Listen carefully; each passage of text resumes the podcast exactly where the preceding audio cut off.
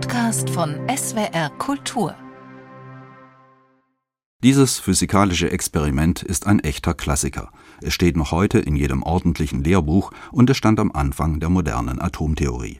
Am 20. Dezember 1910 entdeckte Sir Ernest Rutherford damit sozusagen den Atomkern.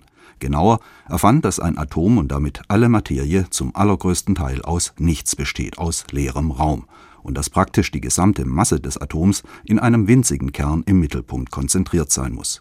Stellt man sich ein Atom als Kugel vor mit einem Durchmesser von 10 Metern, dann wäre der Kern gerade mal so winzig wie ein Stecknadelkopf und drumherum nichts als Wolken aus negativer elektrischer Ladung. Ein verblüffender Befund, abgeleitet aus einem ebenso verblüffend einfachen Versuch.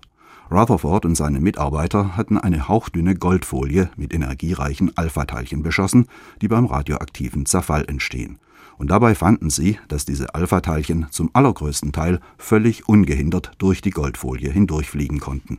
Einige der Alpha-Teilchen aber wurden sehr stark abgelenkt und ganz wenige sogar regelrecht zurückgeworfen.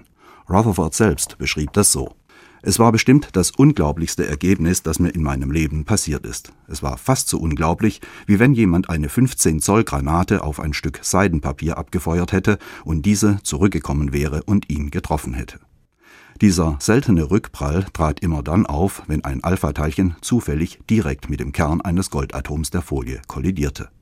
Es dauerte Monate, bis Ernest Rutherford und seine Mitarbeiter aus statistischen Analysen ihrer Experimente schließlich ein neues Modell der Atome ableiten konnten. Das Ergebnis kam einer Revolution gleich.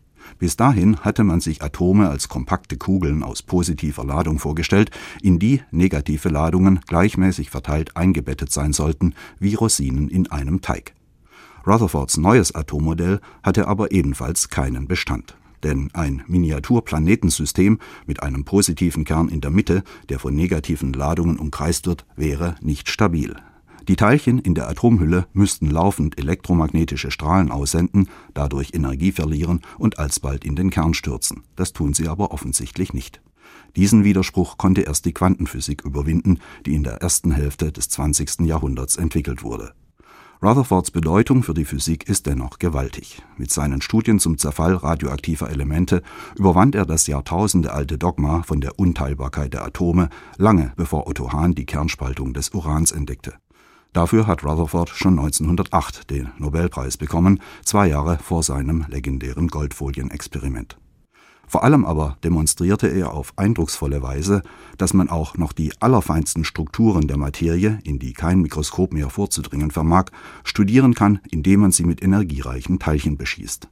Dieses Prinzip nutzen die Forscher bis heute in gigantischen unterirdischen Anlagen mit mehreren zehn Kilometern Durchmesser werden Teilchen fast auf Lichtgeschwindigkeit beschleunigt und dann zur Kollision gebracht. Auf diese Weise hat man die einst als elementar betrachteten Bausteine der Atomkerne, die Protonen und Neutronen, in immer kleinere Bruchstücke zerlegt, bis hin zu den sogenannten Quarks, auf denen das heutige Standardmodell der Materie aufbaut ob auch diese Quarks aus noch kleineren Teilchen bestehen, ist experimentell kaum noch zu klären, denn hier gilt das scheinbar paradoxe Gesetz, je kleiner die Partikel sind, die untersucht werden sollen, desto größer müssen die Anlagen sein, weil man immer höhere Energien benötigt, um die Teilchen zu zertrümmern.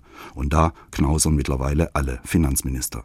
Die Zeiten, da man experimentelle Atomphysik quasi noch auf dem eigenen Schreibtisch betreiben konnte, wie am 20. Dezember 1910, als Ernest Rutherford den Atomkern entdeckte, die sind wohl endgültig vorbei. Zeitwort ist ein Podcast von SWR Kultur für die ARD. Abonniert uns in der ARD Audiothek und überall, wo es Podcasts gibt. Wir freuen uns über 5-Sterne-Bewertungen. Ihr habt eine Idee für ein Zeitwort, Anregungen oder auch Kritik? Schreibt uns eine Mail an zeitwort.swr.de.